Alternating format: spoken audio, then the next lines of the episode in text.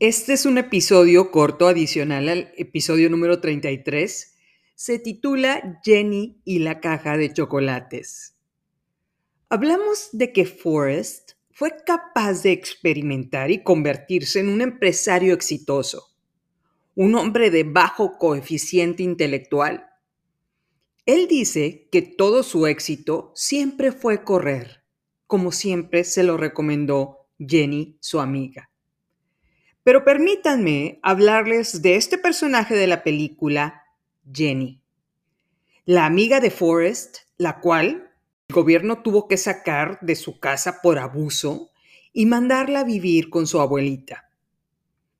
La historia nos muestra que la que se la pasó corriendo, huyendo todo el tiempo, fue Jenny. La expulsaron de la universidad, se volvió hippie, Andaba con hombres abusivos que la golpeaban. Era alcohólica y se ve en la historia cómo se drogaba prácticamente con cada droga sintética que había en los 70. En un momento pensó en quitarse la vida y aventarse de un edificio en este momento en el que no encontró una razón para seguir viviendo. Dañada por su pasado en un eterno retorno de autodestruirse, sin poder avanzar por seguir peleando las guerras del pasado. Algo que debe de ser terrible. No me puedo ni siquiera imaginar su sufrimiento. Pero cuando logró avanzar Jenny y superar ese trauma de su vida, era demasiado tarde. Una enfermedad ya la había consumido. Como dije al inicio de esta temporada, toda esa basura que pasamos cuando éramos niñas, en la cual no pudimos defendernos, no podíamos hacer nada al respecto, no podíamos valernos emocional o económicamente por nosotras mismas, no fue nuestra culpa. Jenny seguía peleando con los fantasmas del pasado. No podía ver hacia el futuro porque estaba huyendo constantemente del dolor de su pasado.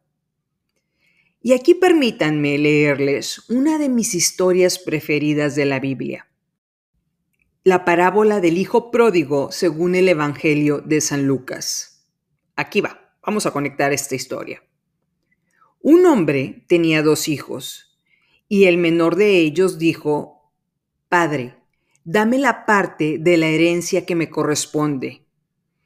Y él le repartió la herencia.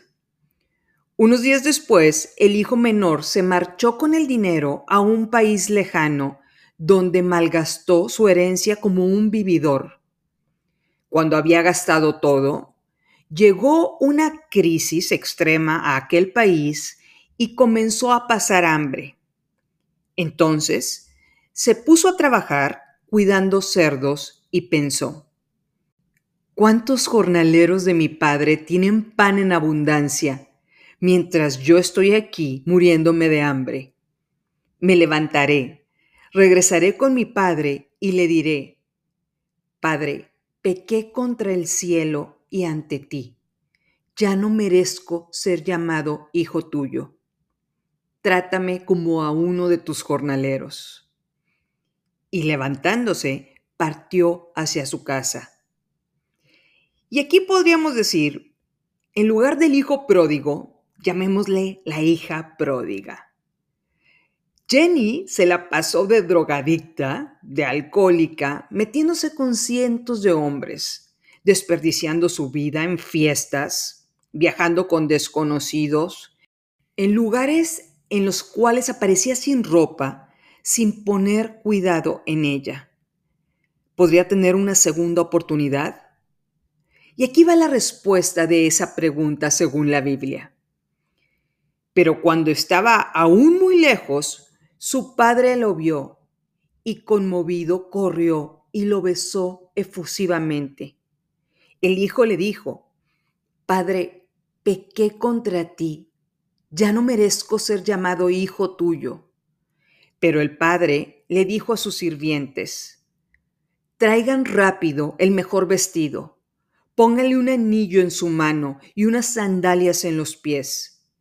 maten a un animal y comamos y celebremos en una fiesta, porque este hijo mío estaba muerto y ha vuelto a la vida. Estaba perdido y ha sido encontrado. En el caso de Jenny, esta hija mía estaba muerta y ha vuelto a la vida. La hija pródiga regresa. No importa lo que hayas pasado, no importa cómo te hayas castigado por lo que te pasó, la vida está llena de segundas oportunidades.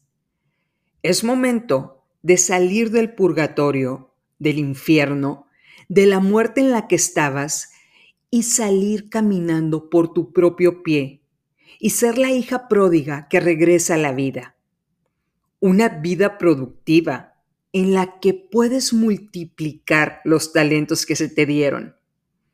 Vivir automáticamente, pasivamente, sin hacer nada, no es vivir. Te diría Ben Affleck, no te lo debes a ti, nos lo debes a todas las personas que no tenemos los dones que tú tienes. Jenny pudo cobrar el boleto de lotería ganador, pero se la pasó huyendo de sus fantasmas, torturándose diariamente por su pasado, hasta que no le quedó tiempo para darle la vuelta a su vida y verdaderamente empezar a vivir. En cambio, Forrest, un hombre de bajo coeficiente intelectual, dejó todo atrás, siempre corriendo hacia adelante, empezando de cero, porque no tenía fantasmas que lo limitaran a un corralito de personas con capacidades diferentes, porque simplemente no tenía miedo de experimentar de tomar una segunda oportunidad y empezar de cero. No eres lo que te ha pasado. No eres tus circunstancias. No eres tu posición económica. Si sientes que parte de ti ha muerto, es hora de que regreses a la vida. Es hora de ser la hija pródiga que regresa. No importa qué te dio la caja de chocolates de la vida. Tú tienes el control para cambiar tu realidad. Muchas gracias por escuchar este episodio corto adicional. Eres tan fuerte como tu tribu.